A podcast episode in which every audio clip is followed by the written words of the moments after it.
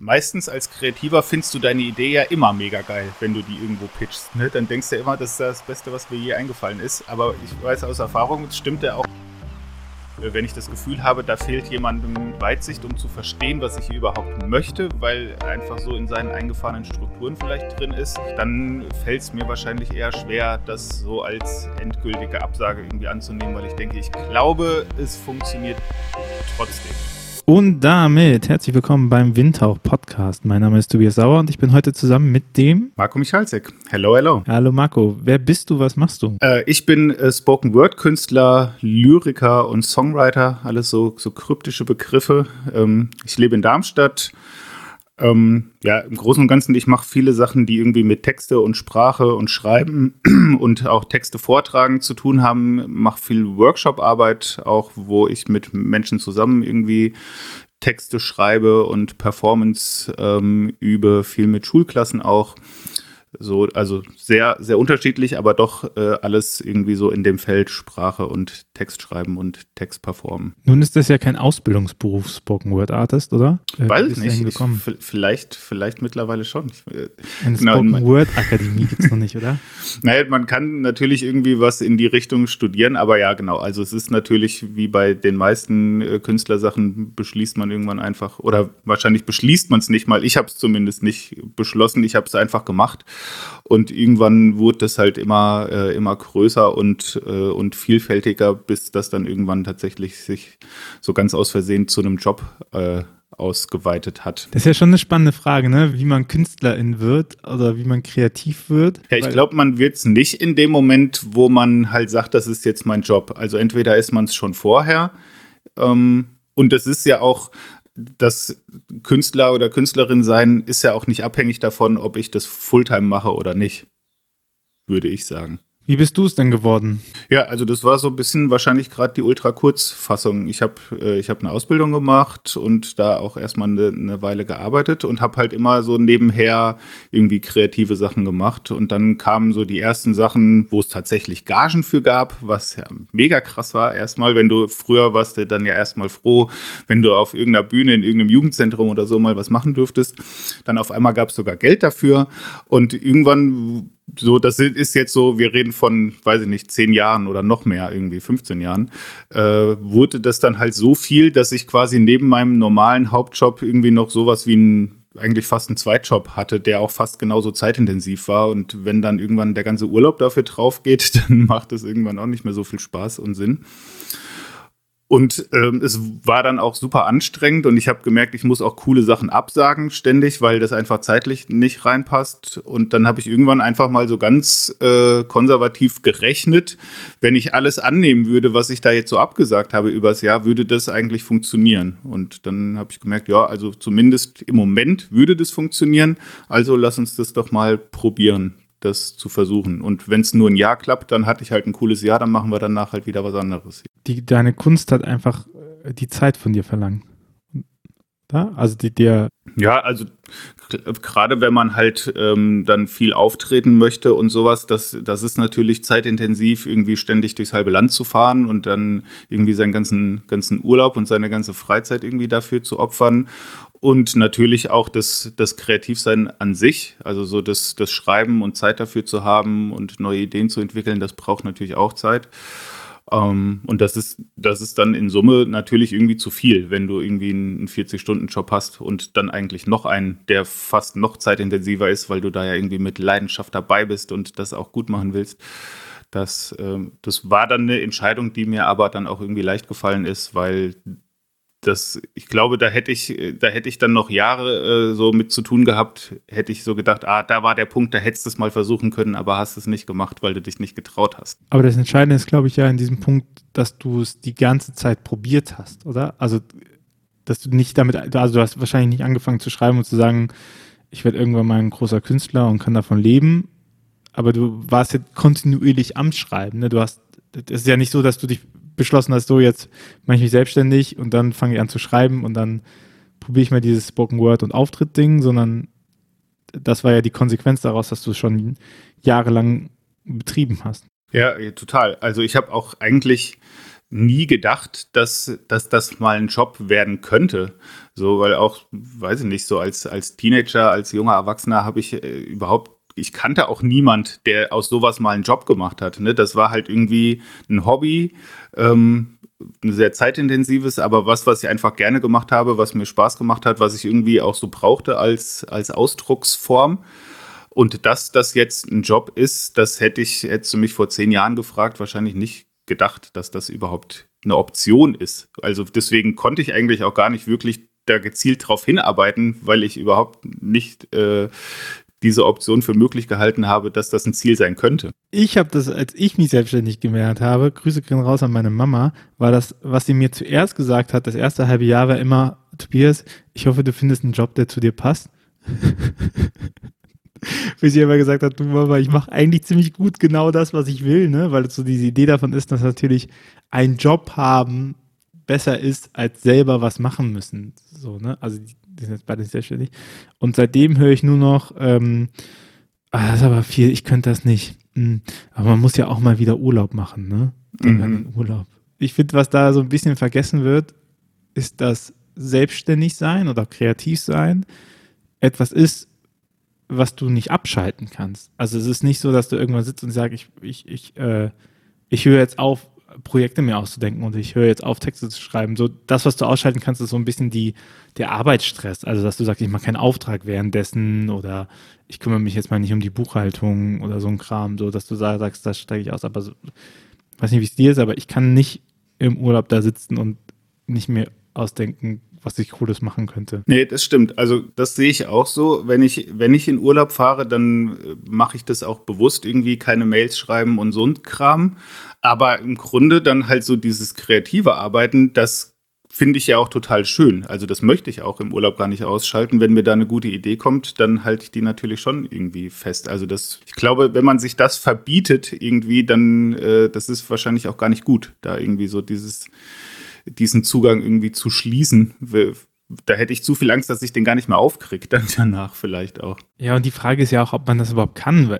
Ich, ich, ich glaube, kreativ sein ist ja auch eine Charaktereigenschaft. Ne, du, natürlich gibt es so Kreativtechniken, wo du lernen kannst, einen schönen Text zu schreiben oder nochmal zu sagen, wie, ähm, wie bekomme ich Ideen oder Inspiration und so. Aber ich, ich glaube, Kreativität auf dem Niveau, dass du dich damit selbstständig machen kannst und einen Job machen kannst, ist etwas, was du nicht ausschalten kannst. Ne? Also wo du jetzt einfach sagst, so, jetzt schreibe ich einfach nie wieder Texte und jetzt mache ich meinen Gedanken nie wieder in Worte oder so für drei Wochen, weil das mache ich jetzt nicht so. Sondern irgendwann bist du halt geflasht und fängst wieder an, mal was auszuschreiben. So das Fertigarbeiten, die Korrektur lesen, das Lektorat und so, das ist Arbeit, ne? Das, das kommt nach dem Urlaub. Ja, genau. Das kommt auf jeden Fall nach dem ja. Urlaub. Ja, das stimmt. Und gerade halt auch, das habe ich jetzt so im letzten Jahr gemerkt, wo man halt nicht so viel unterwegs sein konnte, dann gerade wieder mal irgendwo hinzufahren, das ist dann ja manchmal auch so ein Moment, wo irgendwie was passiert, ne? Wenn du was Neues siehst, neue Leute siehst, neue Eindrücke sammelst.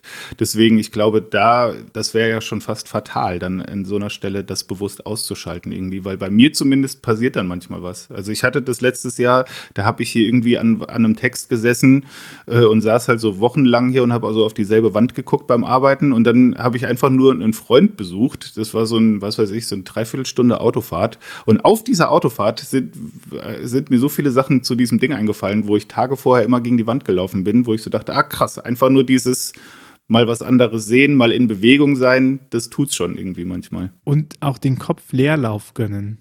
Mhm. Oder? Also so geht es mir ganz oft. Ich meine, nicht ohne Grund haben mir die meisten Leute irgendwie ihre besten Ideen in der Dusche.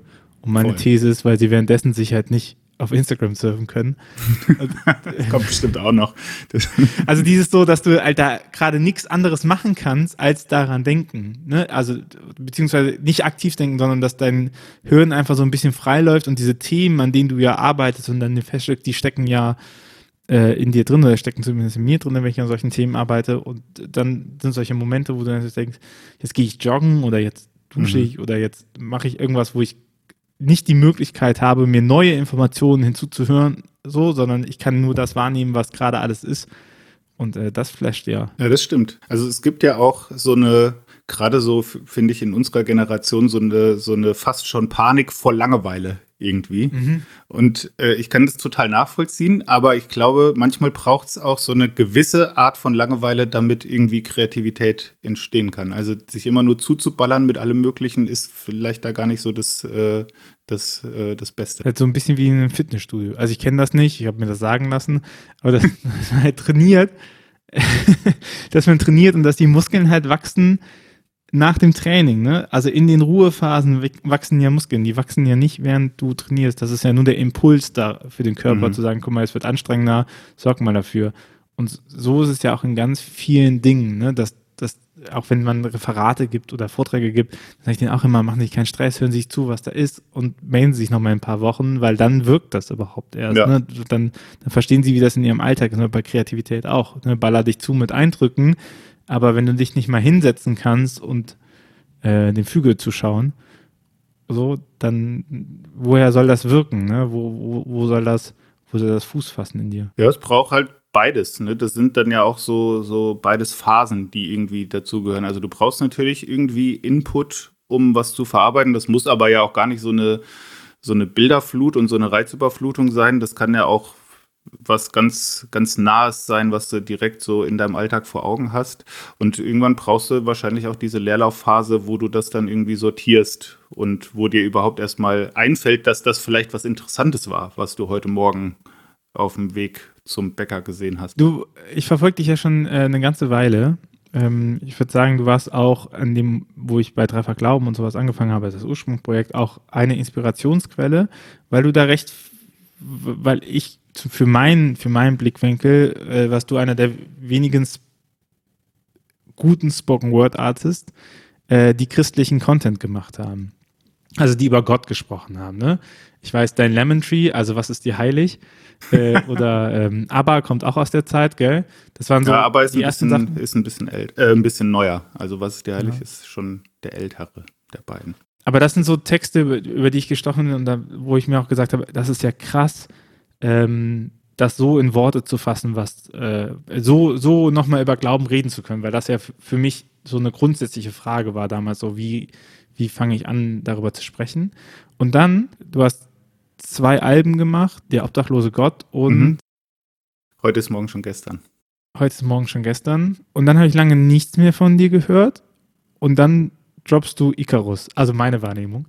Icarus und du denkst dir so, krass, da ist aber auch irgendwie inhaltlich ganz schön viel passiert, oder? Also während die beiden mit ABBA und was ist dir heilig, also natürlich geht es da auch um die Frage nach, ähm, nach Zweifeln, aber ich habe das Gefühl, da ist ein sehr positives Bild von Gott gezeichnet und von Glaube gezeichnet und vielleicht auch ein bisschen zuckerwattiger. Und dann kommt Icarus und jetzt auch äh, die In Insomnia-EP mhm. mit äh, Damn Good Coffee und ich denke mir so, okay, krass, das ist, da gehst du mit deinem Glauben ja nochmal viel härter ins Gericht rein, oder? Ja, ich empfinde, also ich empfinde diesen Übergang nicht so extrem wie du, was natürlich aber auch klar ist, weil ich ja die ganzen Übergänge und Schattierungen kenne und nicht nur anhand der Veröffentlichung das irgendwie bewerten mhm. muss. Aber ich fand auch gerade auf der Heute ist morgen schon gestern, als ich die veröffentlicht habe, äh, hatte ich das Gefühl, dass das, ähm, dass das eigentlich eine sehr progressive Platte ist irgendwie. Also da ist zum Beispiel schon ein Versatzstück drauf, äh, textlich, was jetzt auch in dem, auf der Insomnia-Platte bei Das Haus bei den Blutbuchen ist. Ähm, das habe ich geschrieben, kurz nachdem diese, dieser äh, Terroranschlag in Paris war, irgendwie, wo es mich fürchterlich geärgert hat, zum Beispiel, wie da fromme Menschen drauf reagiert haben und so. Und da ist ein Stück drauf, das, das ist leider so ein bisschen untergegangen. Das halte ich aber immer noch für eins der interessantesten Stücke, die ich je geschrieben habe. Das heißt Der Weg das ist eigentlich schon Icarus vorweggenommen, als so als eine Art Kurzgeschichte. Aber was ich meine ist, also was, was ich immer bei dir gesehen habe, und deswegen meinte ich, du bist einer der guten Spoken Word Artists mit christlichen Content, und das hat mich affektioniert, es war nie ähm, so zuckrig, Jesus ist mein Retter und wie toll, dass du mich hast und so, sondern es war natürlich immer auch die, das Ringen drin, was mir persönlich gut gefällt, weil ich nicht glaube, dass alles nur eine Seite hat. So. Und wenn ich irgendwie davon rede, dass Gott die Schönheit der Welt geschaffen hat, dann äh, red, muss ich auch davon reden, was in der Schöpfung nicht so gut läuft und so. Und, und das, das habe ich immer schon bei dir gesehen. Trotzdem habe ich das Gefühl, äh, dass es mit Icarus äh, weiter es so ein bisschen rougher auch, ne? Also dann kam ja auch diese Idee von Poetry meets Beat stärker dazu, oder? Also davor war es halt Musikbegleitung zu den Texten und auch mehr so sphärischer und äh, Icarus hat es ja angefangen und ich finde in der Insomnia ist es teilweise äh, äh, mega geil, dass es einfach richtige Tracks geworden sind. Also, dass man dass man auch den Beat an sich alleine hören könnte und man würde sagen, der ist fett und, und der Text alleine ist fett und diese Kombi macht es dann aus, während das davor halt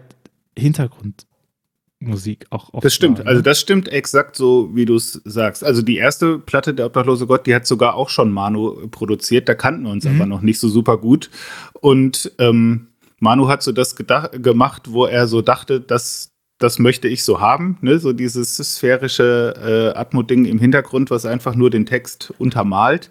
Da haben wir das auch so aufgenommen. Also erst alle Texte trocken im Studio eingesprochen und dann hat er halt noch irgendwie einen Teppich drunter gelegt.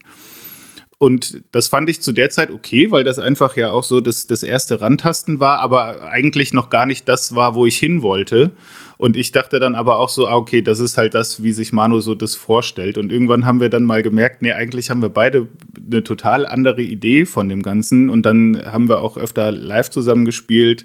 Und dann ist so durch das Jam und durch das Ausprobieren ist dann halt so dieses Poetry Meets Beats Ding entstanden was dann letztendlich dazu geführt hat, dass halt die, jetzt die Icarus-Platte und die Insomnia-EP, die entstehen ganz anders. Ne? Das ist dann, da ist dann die Musik und der Text auch irgendwie gleich wichtig und das muss dann auch irgendwie einen höheren Stellenwert haben und nicht nur Hintergrundmusik sein irgendwie. Was hat dir geholfen, äh, diesen, dieses Standbein zu ändern? Ich meine, die es so immer so machen, wie man das halt so kennt, das ist ja der Klassiker, nicht nur in Kirchenentwicklung, sondern halt in allen Bereichen so. Was hat dir geholfen, äh, zu sagen, so jetzt mache ich das halt anders. Immer gleich machen bedeutet ja auch immer gleich gut machen. Also da, ne, man kann ja dann ziemlich gut abschätzen, äh, wie das halt ankommt und jetzt irgendwie mit Beats in den Text reinballern. Äh, könnten ja auch Leute scheiße finden. Ja, äh, das, das ist mir auch bewusst, dass das dass das immer wieder ein Risiko ist und ich merke das auch mitunter, dass sich dann auch so die Hörerschaft ein bisschen verändert und dass irgendwann ähm, manche, die vielleicht für den Heiligtext gekommen sind, dann nicht mehr die komplette Strecke mitgehen. Das, das fällt mir aber trotzdem leicht oder zumindest so in dem, in dem Übergang von den ersten beiden ähm, Platten dann zu Icarus, weil ich also das Gefühl hatte, ich bin da noch nicht, wo ich gern sein möchte. Das klingt noch nicht so, wie ich es gerne haben möchte. Das ist noch nicht so das, wo ich so hundertprozentig sage, jetzt habe ich was gemacht, wo ich mit allem genau zufrieden bin und das, das kann jetzt erstmal eine Weile stehen und da bin ich stolz drauf irgendwie. Ähm, da war ich halt so ein bisschen auf der Suche und das ist dann letztendlich Icarus geworden. Das, da war dann alles so an seinem Platz, dass ich dachte, okay, das, das ist erstmal das so die Visitenkarte, die ich abgeben möchte. Da war es mir dann auch erstmal fast ein bisschen egal, ob da alle mitgehen oder nicht, weil ich das einmal kurz für mich brauchte, mal was gemacht zu haben, was ich rundum komplett geil finde irgendwie. Und die Icarus-Platte war auch gecrowdfundet, ne? Genau, ja, da war natürlich dann das erste Problem. Die war dann halt schon so ein bisschen so weit draußen, dass sich keiner so richtig rangewagt hat. Was am Ende aber auch irgendwie ein Glücksfall war, weil das war auch echt. Ich habe immer gesagt, Crowdfunding traue ich mich auf gar keinen Fall. Vor allem halt mit so einer Nischenkunst wie Spoken Word. Das, das wird ja bestimmt nicht funktionieren. Und ich kenne mich auch als Typ, wenn ich da jeden Tag irgendwie gucken muss, hat sich der Betrag verändert. Das macht mich wahnsinnig aber das hat wirklich, äh, das war halt alternativlos dann am Ende. Das ging nicht anders. Also da war nur die, die, die Möglichkeit, entweder wir zwingen doch noch irgendeinen Verlag, das irgendwie mit uns zu machen, mit irgendwelchen tausend Kompromissen, oder wir machen es halt gar nicht irgendwie, oder halt mit Crowdfunding. Und dann war das die einzige Möglichkeit, wie wir es so machen konnten, wie wir es machen wollten. Sprich, du hattest ein ne, fertig, fertiges Album, was noch ausproduziert werden musste, oder? Oder ich hatte die, ich hatte den, ich sag mal, ich hatte die Texte so zu 85, 90 Prozent mhm. irgendwie. Und ich glaube, es gab so ein paar Skizzen schon. Äh, aber das Produzieren haben wir erst angefangen, als auch das Crowdfunding schon lief. Irgendwie. Also wir haben vorher schon irgendwie Demos gebaut und sowas, aber eigentlich war nur die Idee, so die, diese grobe Reise und der Großteil der Texte fertig, aber auch noch nicht mal alle. Und das Risiko, was du eingegangen bist mit deiner Veränderung, war, dass etablierte Partner von dir ne, oder Verlage, mit denen du bereits gearbeitet hast, deine Sachen zu schwierig fanden, zu vermarkten? Wahrscheinlich, ja. ja. Ähm, auch irgendwie zu viel Aufwand für das, was am Ende bei rauskommt. Das ist ja auch, das ist ja auch immer so ein komischer Hybrid. Ne? Also da sitzt dann, da sitzt dann die eine Seite und sagt, ja, ja, aber es ist ja jetzt nicht so wirklich äh, eine Musikplatte und dann sitzt er auf der anderen Seite, aber es ist ja Literatur, aber ja irgendwie auch kein Buch. Also wie sollen mir das irgendjemand verkaufen? Wir verstehen es nicht irgendwie. Und dann war halt irgendwie klar, dann müssen wir es halt selber machen. Und es hat ja auch geklappt. War ja auch ein erfolgreiches Crowdfunding. Oder? Ja, genau. Also ja, auf jeden Fall hat funktioniert und ich fand da auch wirklich schön, also gerade äh, wegen des Themas hat sich da natürlich auch nicht nur jetzt so, um das zu finanzieren, sondern auch so wirklich inhaltlich dann irgendwie wirklich auch so eine Crowd oder so eine kleine Community da zu der Zeit so ein bisschen drumherum gebildet. Und das war irgendwie auch schön. Also da ist dann ja auch ganz viel so an, an Gesprächen und so noch zu diesen Themen irgendwie passiert, was, was wirklich äh, unerwartet äh, schön war dann so an der Stelle auch. Also ich kenne das auch von mir aus. Du hast irgendwie so eine so eine Idee und gehst dann zu Leuten hin und sagst dann denen, hey, ich würde das gerne machen und dann sagen die dir so, ja, hm, weiß nicht, ob das geht oder so. Ich hatte das bei alles außer Beten. Also das erste Produkt, was in den Store gekommen ist, das habe ich Mentoraten gepitcht und die waren alle so, ja, hm, oh, die ist Aufwand, keine Ahnung, ob das klappt und Exerzitien, hm, der Titel ist auch irgendwie so frech und so und dann bin ich hingegangen und habe das selber gemacht, weil das, ich meine, ein Heftchen zu drucken ist nicht so ein finanzieller Aufwand wie eine CD zu produzieren. Also das habe ich gestemmt bekommen. Und Stand jetzt ist es halt knapp 5000 Mal verkauft oder über 5000 Mal verkauft. Und irgendwie dann zu merken, ach guck mal, manchmal muss man Leuten halt den Rücken kehren, um mit anderen Leuten darüber zu, zu sprechen, ja.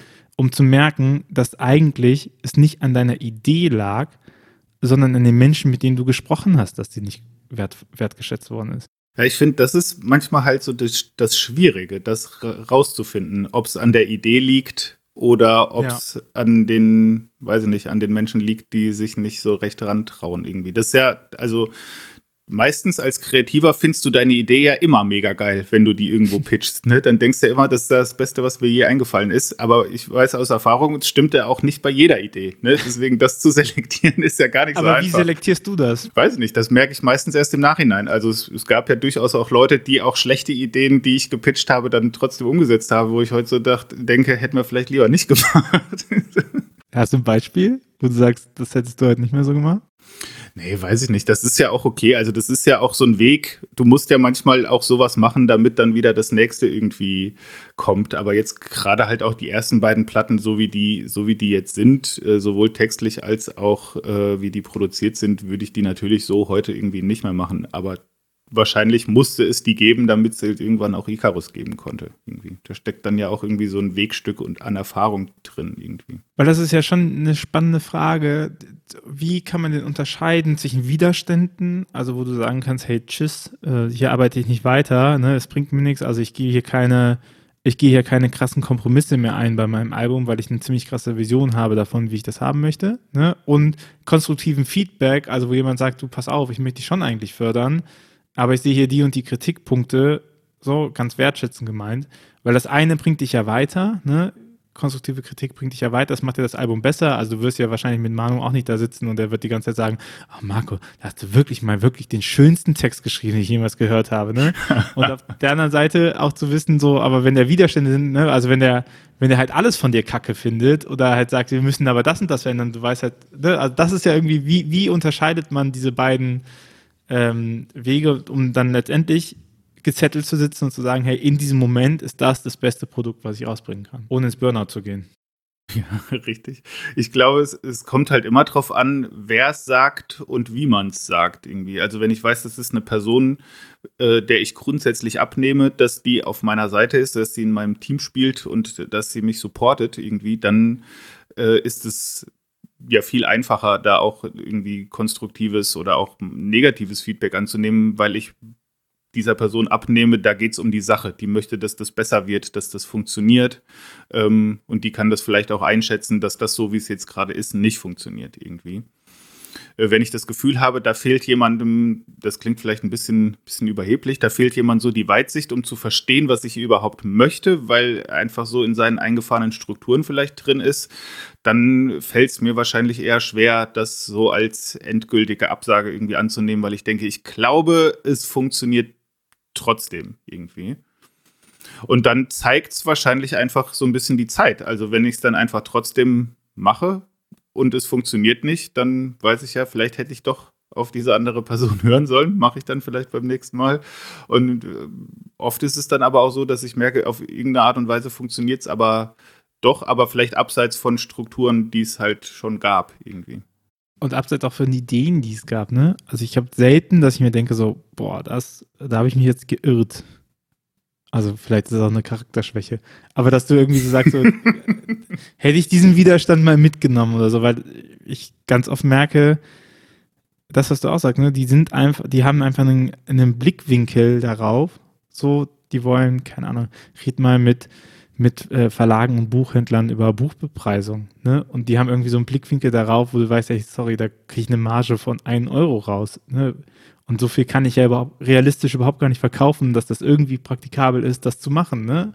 Aber weil die äh, immer noch in ihrem, wir verkaufen hier 30.000 Bücher pro Tag, mhm. äh, Winkel gucken. Ne? Und wo du jetzt merkst, okay, wenn ich da aber rausgehe und nicht mir was anderes angucke und andere Wege gehe, dann funktionieren Sachen wieder. Ne? Aber es ist halt so ein schmaler Grat zwischen ja. Ähm, so trotzig sein eigenes Ding dann machen und seine eigenen Kanäle finden ohne zu, zu ohne so beratungsresistent zu werden. Ja. Ne? Also zum Beispiel, wenn ich jetzt für das Buch ähm, mit einer Lektorin zusammenarbeite, bin ich ja froh über jeden Input und alles, was sie doof findet und das besser macht irgendwie. Das ist dann ja, ja wieder ein ganz anderes Thema.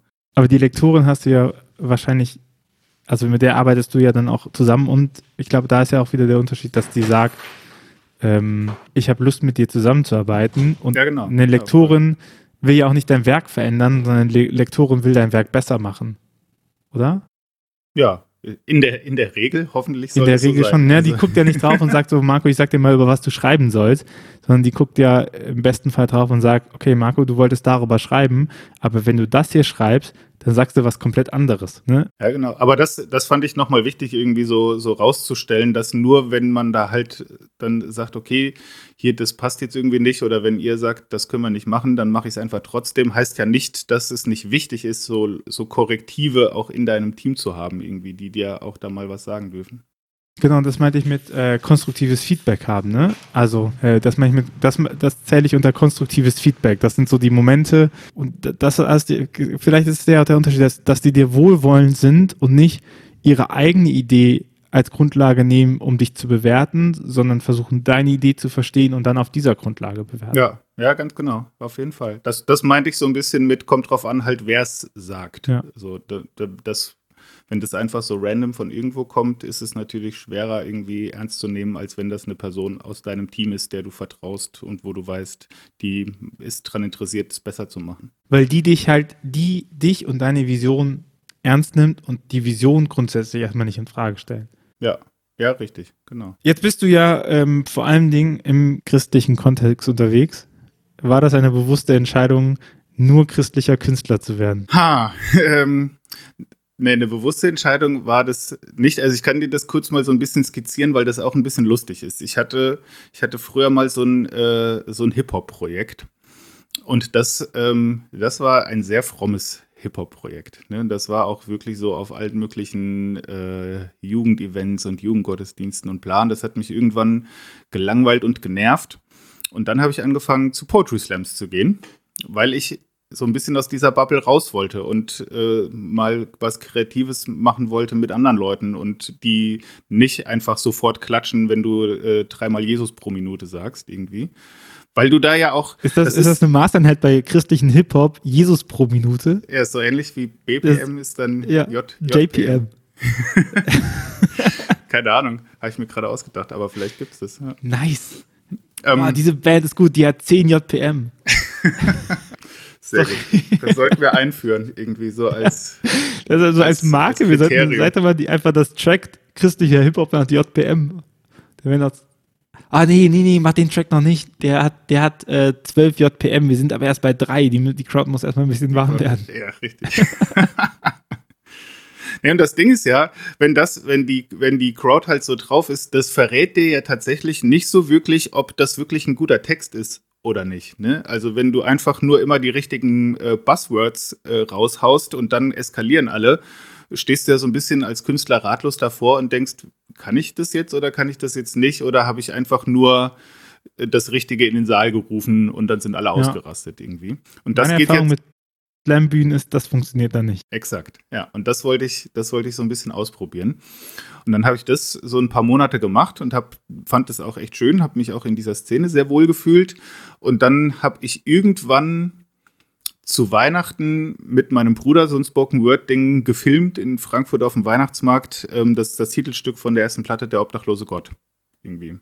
Und das, das war halt zu der Zeit irgendwie äh, so erste, erste Welle der äh, Geflüchtetenkrise und das war gerade großes Thema und irgendwie war mir das ein Anliegen. Das, der ist ja auch eigentlich eher so ein bisschen auf die Füße getreten. Äh, hier, lass mal über Weihnachten nachdenken was wir da eigentlich feiern und wir machen das hier so glitzerig und so und so gemütlich, aber eigentlich hat das ja auch was mit Fluchterfahrung und mit äh, am Rande sein der Gesellschaft und so zu tun.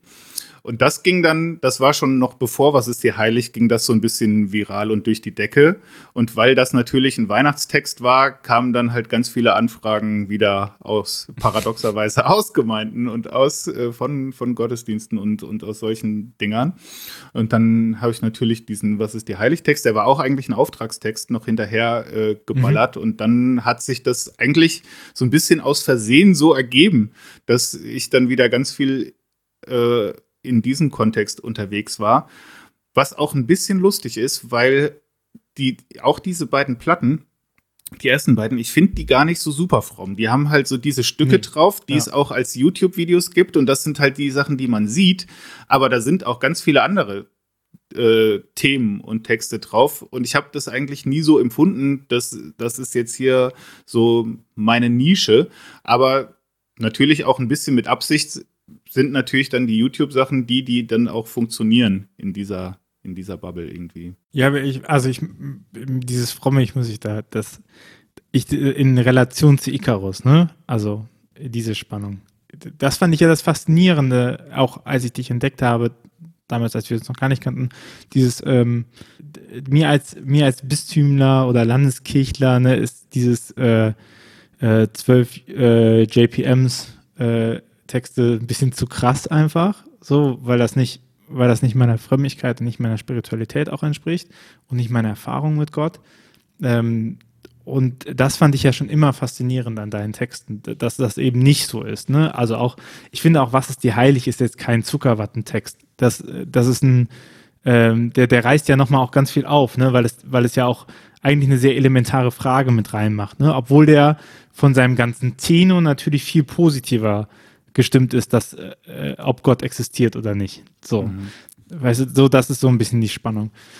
Äh, und was ja auch irgendwie verrückt ist, ist ja, dass äh, das kenne ich auch, dieses, dieses, dass Leute sagen, du passt hier nicht rein, dann gehst du weg und mach was anderes und dann fragen sie sich, ob du, ob du nicht doch dabei sein willst, weil mhm. sie, weil sie merken, dass nicht, weil sie merken, sondern weil die, weil die nicht davon überzeugt waren, dass wenn sie ihnen, wenn sie dir Freiheit geben, dass es funktioniert.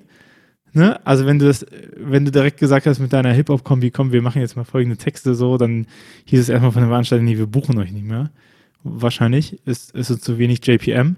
Und aber dann, wenn du es dann selber machst und sagst, ich mache das jetzt einfach und das ist mir wichtig und dir stehe ich, dass dann die Leute sagen, ach so, das ist das fertige Produkt, weil sie nicht mehr die Vision verstehen müssen, sondern weil sie einfach auf das Produkt gucken können und, dann, und darauf entscheiden, passt das jetzt. Und dann kommt man halt viel öfter wieder an diesen Punkten zurück, wo man eigentlich mal ausgeschlossen worden ist. Ja, ist möglich. Also ich habe mich ja so in dieser Übergangsphase mehr oder weniger erstmal selbst ausgeschlossen. So, weil ich das einfach ähm, dann langweilig fand an der Stelle, so wie wir das ja. gemacht haben oder so wie ich das gemacht habe. Und interessanterweise hat das aber auch, ähm, normalerweise nehme ich es oft so wahr, dass so die, äh, die Kirchenbubble, wenn es so um Kunst geht, immer so ein bisschen so eine leichte Latenz gegenüber dem, dem, dem Trend hat. Ne? Also wenn es irgendwie äh, als, als Hip-Hop neu war, hat es dann noch zehn Jahre gedauert, bis man das auch mal bei einem Gottesdienst gehört hat. Oder vielleicht es, äh, manche, also katholische Kirche, Grüße gehen raus, dauert es immer noch. Ja. Ist auch nicht so schlimm. Aber das, das Witzige war, dass halt jetzt bei diesen Spoken-Word-Sachen hatte das äh, fast gar keine Latenz, wo ich mir so denke, ah ja, gesprochenes Wort, das, äh, das wissen wir ja, wie das geht. Da, hat, da war ja. die Berührungsangst offensichtlich nicht so groß, sich das dann irgendwie reinzuholen. Und da muss man schon auch mal ganz klar sagen, dass es war auch einfach viel Glück und gutes Timing. So, da, mhm. da, dass es das einfach noch nicht so viel gab und dass ich halt so da vielleicht aus der Ecke so mit einer der ersten war, die das gemacht haben, irgendwie. Das hat es natürlich auch ein bisschen leichter gemacht. Aber das ist ja auch oft, oder? Also irgendwie diesen zur richtigen Zeitpunkt da zu sein. Ja, aber das kannst du halt ja nicht planen. Ne? Das fällt dir dann ja erst im Nachhinein auf, dass dem so war. Aber es gibt ja das Prinzip der Serendipität. Ne? Also im Deutschen wird das ja übersetzt mit dem glücklichen Zufall. Und was es aber eigentlich meint, also die Serendipität meint diese Sache wie der Post-it-Typi wollte den stärksten Kleber erfinden und hat den zu bestlösbarsten mhm. Kleber erfunden. Ja. Der Penicillin-Mensch ja, genau. äh, wollte, hat nun, hat einfach nicht aufgeräumt und hat dabei auf einmal Antibiotika entdeckt. Und die mhm. Melita-Frau, mein Liebling, die hat äh, gedacht, hm, der Kaffee schmeckt irgendwie ein bisschen kacke. Wie kann man den denn besser filtern? Und hat das Löschpapier von ihrem Sohn, das sowieso einfach so ein Abfallprodukt war, gesagt, hm, was passiert denn, wenn ich da den Kaffee reinfülle? Ne? So glückliche Zufälle. Ja. Aber was ich eigentlich faszinierend finde, hinter diesen glücklichen Zufällen steht ja der Prozess. Also der, äh, der Post-it-Typ war ein Klebstoffexperte, ne? Und der Penicillin-Typ war ein Schimmelpilzexperte. Und, äh, und, und die Militerfrau hat sich schon länger Gedanken darüber gemacht, warum der Kaffee so doof schmeckt und hat experimentiert. Und dann kommen halt die Momente, wo man durchbricht. Aber was ganz viele nicht sehen ist, du hast ja nicht erst angefangen, Texte zu schreiben, ab dem Moment, wo du gesagt hast, ich möchte jetzt nicht mehr äh, äh, 12 JPM-Songs bringen. So. Ja klar, das, das passiert nicht, wenn du einfach nur auf deinem Stuhl sitzt und darauf wartest, dass es jetzt vom Himmel fällt. Das passiert halt beim, beim Machen und beim Gehen irgendwie. Das ist, das stimmt. Und ja, und, und deswegen ist es, glaube ich, auch so ein bisschen selbstständige äh, Eigenkritik immer. Aber man muss ja auch mal sagen, der, der vielleicht auch glückliche Zufall dass du zur rechten Zeit am rechten Ort warst, ist ja gedeckt von der Tatsache, dass du da schon einfach sehr, sehr, sehr viel Zeit investiert hast in diesem Punkt und dass es vielleicht auch gar nicht so viele gab, weil die eben keine Zeit investiert haben. So, also weißt du, das, das ist ja, es ist ja nicht ohne dein, dein Zutun entstanden, dass du diese, ähm, diese herausragende Rolle dann bekommen hast. Herausragend klingt so ein bisschen hoch, ne? Aber du weißt, was ich meine. Also, dass, dass, dass die auf dich kamen, weil du gesagt hast, so, hey, ich mach das, ich habe darauf Bock und ich habe mich damit eben schon lange beschäftigt und ich kann das, ne? Ja, das zum einen und dann halt ähm, dich, also dann auch wieder nachzulegen, ne? Du könnt, hättest ja auch sagen können, jetzt haben wir hier ein sehr erfolgreiches YouTube-Video, ist doch super irgendwie, sondern dass das auch so ein bisschen zu untermauern und von da weiterzumachen irgendwie und das weiterzuentwickeln und dann zu gucken, wie kann man das live machen und, und all das und auch zu Netzwerken, wie ähm, zu der Zeit habe ich eigentlich auch angefangen, halt viel mit Musikern dann zu schreiben und Songwriting und sowas mhm. auszuprobieren. Das habe ich vorher auch nicht so viel gemacht. Also das sind dann halt alles so kleine Sachen, die in Summe dann irgendwie sehr hilfreich waren, so an der Stelle. Und da sind wir wieder so ein bisschen am Anfang, weil darum geht ja, was ist Arbeit als Kreativer und so. Und ich glaube, dieses Dranbleiben, das ist halt Arbeit vom Kreativen. So, mein, mal einen Text machen, der gut ist, äh, mal ein Video machen, was gut ist, mal einen Song machen, was gut ist, oder mal einen ersten Auftrag bekommen, die dir irgendwie Geld zu stecken oder mal eine Gage zu bekommen. Ich glaube, das kann eigentlich jeder bin ich fest, also bin ich mir ziemlich sicher, ne? So, so einen ersten Auftrag bekommen oder sowas, das bekommt jeder mal hin, der, der Bock hat. Aber Leute, die das professionell machen, zeichnen sich eben auch dadurch aus, dass die durch Durststrecken auch durchgehen und durch auch äh, kreative Lows und sich sagen, ja, ich mache jetzt immer nur, ich mache jetzt immer nur ein Video, wenn es mir danach ist. Ne? Und gleichzeitig stimmt es natürlich, du kannst ja kein Video machen, wenn dir nicht danach ist oder so, aber dass du halt sagst so, ich arbeite halt daran so, ich, ich bin die ganze Zeit in diesem Prozess und ich weiß auch nicht, wo der endet. So, ich weiß nicht, welche Platte ich in fünf Jahren mache und ich weiß nicht, welche Projekte ich in zehn Jahren mache, aber ich habe so eine grobe Vision, wo ich eigentlich hin, hinsteuern möchte. Ja, total. Ich glaube auch, wenn du das, wenn du das verlierst, wird es anstrengend, oder? Also wenn du irgendwie so die, ich würde nicht mal sagen, die Vision verlierst, aber so ein bisschen die Richtung. Oder wenn du, ähm, weiß ich nicht, dann ja auch, wenn, wenn du keinen Bock mehr drauf hast, dir irgendwie so wieder das nächste zu überlegen, sondern so ein bisschen denkst, jetzt habe ich eigentlich alles gesagt, dann ist wahrscheinlich mal Zeit für eine Pause oder so. Ja. oder zu überlegen, so, wo, wo möchte ich, wo möchte ich eigentlich landen, ne? Oder ist das, was ich mache, gerade cool? Oder finanziert mir das einfach nur im Moment die Wohnung, aber eigentlich habe ich darauf keine, äh, keinen Bock, das zu tun. Und ich glaube, auch das ist auch etwas, was der Auftraggeber bezahlt, wenn man, wenn man sich Kunst ins Haus holt. Ne? Also jeder kann Gitarre spielen und jeder kann sich ans Mikrofon machen, aber wenn man eben einen, einen, einen Profi. Wenn sich alle Gitarristen sehr drüber freuen über diesen Satz. Ja. naja, aber es ist halt ein Unterschied, ob ich Gitarre spiele oder jemand, der es halt gut kann. Und ein Lied begleiten, und jetzt gucken wir mal auf Kirche, ne? Kirche und der Umgang mit KünstlerInnen, so ein Lied begleiten mit der Gitarre, ey, da, keine Ahnung, ich habe Gitarre, ein bisschen traurig, ich habe Gitarre so in drei Monaten gelernt, dann konnte ich alles samt Beregriffe und dann war es immer so, boah, krass, erst drei Monate, richtig krass. Mittlerweile spiele ich immer noch auf demselben Niveau Gitarre, aber keiner sagt mir das, boah, krass, fünf Jahre. ja. Aber das bekommt schon näher, aber diese, diesen, diesen Aufwand betreiben, etwas anders machen zu wollen, wie es aktuell ist, das ist, würde ich sagen, eine große Aufgabe, was Kreative so voranbringen. Und das bezahlt man ja dann, ne? Weil, weil so Coverversion und Nachmachen kann jeder. Ich kann mich hinstellen und deinen Text, wenn ich den genügend übe, werde ich den wahrscheinlich halbwegs gut performen können. Aber ich werde halt niemals einen, Text, einen neuen Text schreiben können. Ne? Weil niemals ist ein starkes Wort, aber ich werde wahrscheinlich nicht in, der, in derselben Art und Weise, wie du einen neuen Text schreiben kannst, einen neuen Text schreiben. Ne? Ja, und letztendlich ähm, ist das ja auch ein bisschen das, was, was du auch bekommst, wenn du einen Künstler buchst. Ne? Du kriegst ja nicht einfach nur die Performance, sondern du kriegst all die Zeit, die er zum Proben gebraucht hat, all die Zeit, die er zum Schreiben gebraucht hat, all die Fehler, die, die er oder sie gemacht haben, um da überhaupt hinzukommen. Ähm, Im Grunde auch die ganzen, ganzen Projekte, die schiefgegangen sind, die dann zu dem Projekt, für das du ihn oder sie jetzt gebucht hast, irgendwie geführt haben. Also das ist dieser ganze Prozess steckt dann ja irgendwie am Ende auch in so einer Gage oder in so einer Performance irgendwie drin.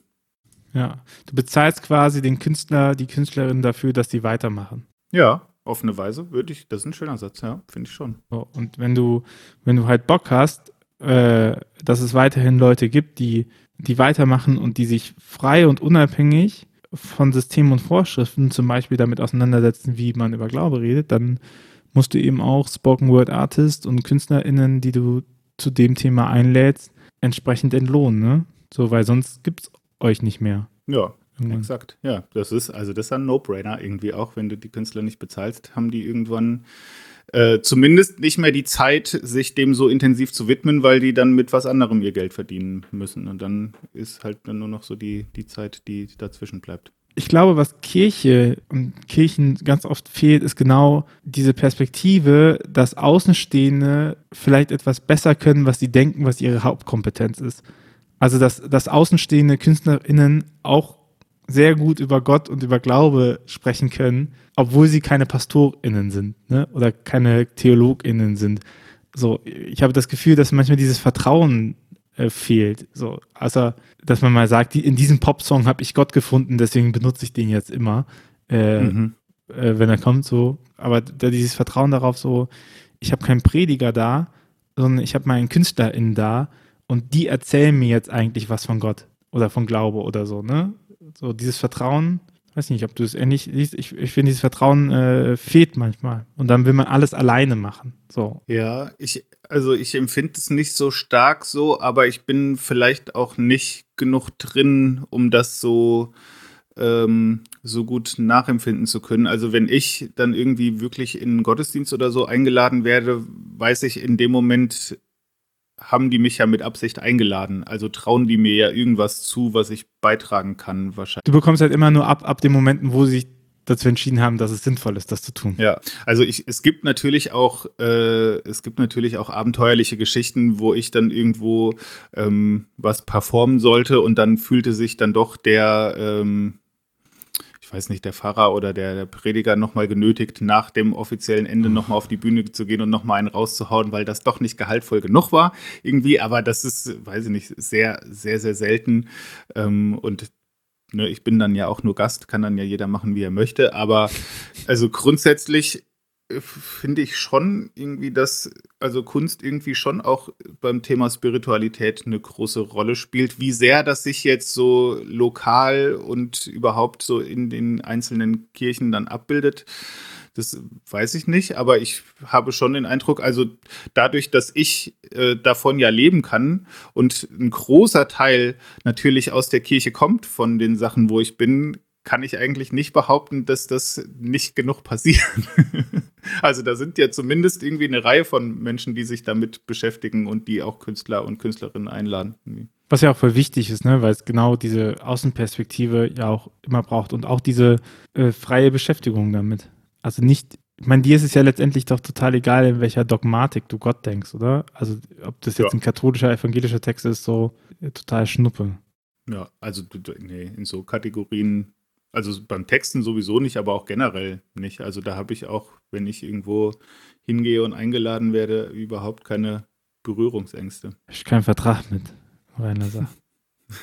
ja, also warum auch? Das ist, wenn ich jetzt das auch noch zuspitzen wollen würde auf irgendeine bestimmte Gruppe, also sehe ich. Ja, aber guck, wenn du Predigten schreibst, schreibst du das natürlich so aus deiner theologischen Bildung heraus, ne? Und ja, klar, dann natürlich. Suchst du die Predigtbände, die irgendwie von dem Bibelwerk oder von, keine Ahnung, Bibellesebund oder so, je nachdem, was deine Konfession ist, herausgegeben werden und dann liest du es halt mit und dann hast du halt immer diese krasse äh, Färbung drin. Und deswegen meine ich, ist es ja auch so gut, dass es freie freie KünstlerInnen und KreativInnen gibt, die auf unterschiedlichen Art und Weisen sich damit beschäftigen, was Gott eben außerhalb von, von Vorgaben sein könnte, ne? oder was Glaube außerhalb von Vorgaben sein könnte, weil im besten Fall lernt man ja dann wieder ganz viel auch über seine eigene Sache. Ne? Also es ist ja nicht so, dass ihr dann, dass da nur Pfingstler zu connecten können oder nur Katholiken zu connecten können, sondern mhm. das ist so eher so, so, ähm, so Baseline-Themen auch nochmal anspricht, ne?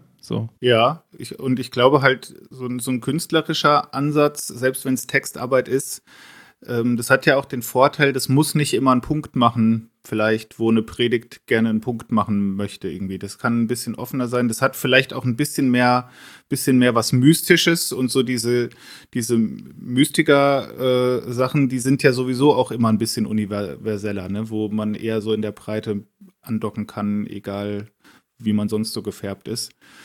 Und ich glaube, dass, dass deswegen irgendwie Kunst dem auch irgendwie, das schwebt so ein bisschen oben drüber vielleicht und macht so mehr, geht so ein bisschen mehr in die Weite, als so auf so einzelnen speziellen Punkten, die dann vielleicht auch Unterschiedlichkeiten ausmachen, irgendwie rumzureiten. Kunst will halt auch nichts erklären, oder? Also ja, im besten Fall nicht, würde ich sagen. Ja. Du, du, gehst ja nicht hin und sagst ihnen jetzt so, jetzt erzähle ich euch mal, wie Glaubenszweifel funktionieren und äh, Drops und Icarus, sondern eigentlich geht es darum, dass, dass, dass man Erfahrungen teilt oder so. Und, und ob die da jetzt connecten können oder nicht, kann dir ja als Künstlerin eigentlich total egal sein.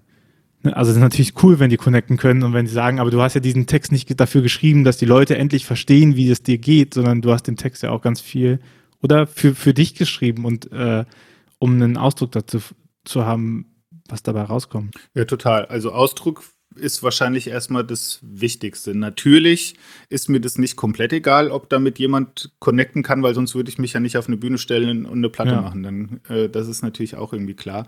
Aber erstmal ist es ganz viel Ausdruck. Ich, das, da ist irgendwie was, was mich bewegt. Das muss ich irgendwie verarbeiten und ich kann das am besten in einem Text irgendwie. Marco, meine letzte Frage an dich. Was wünschst du dir von einer Kirche der Zukunft? Um, ähm, also ich habe so das Gefühl, ich habe da ja auch ein bisschen Außenperspektive eher gerade und krieg so das mit, was ich so sehe, wenn ich irgendwohin eingeladen werde. Ich habe so das Gefühl, es, es brodelt und es, äh, es bewegt sich irgendwie ganz viel.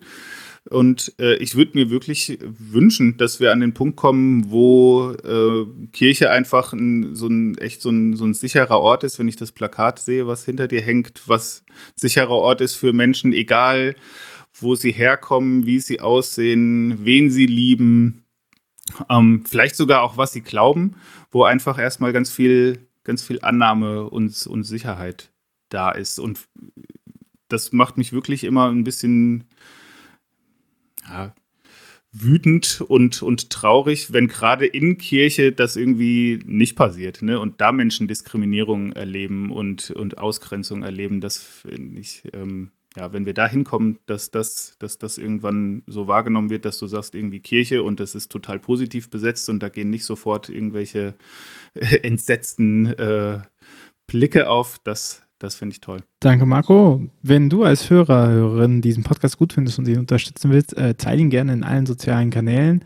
Gib uns fünf Sterne auf iTunes, das würde mich sehr freuen. Und wenn du Fragen, Rückfragen hast, äh, schreib gerne auf windhauch.ruach.jetzt oder bei Instagram oder mit Hashtags. Ich muss euch ja nicht erklären, wie dieses Internet funktioniert. Ähm, Dankeschön, Marco, für deine Zeit. Cool, dass du da warst. Und dann bis zum nächsten Mal. Ciao. Tschüss.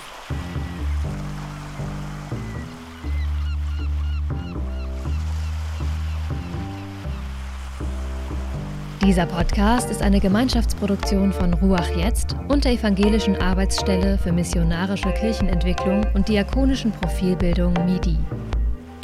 Produziert von Ruach Jetzt. Mehr Informationen findest du auf windhauch.ruach.jetzt.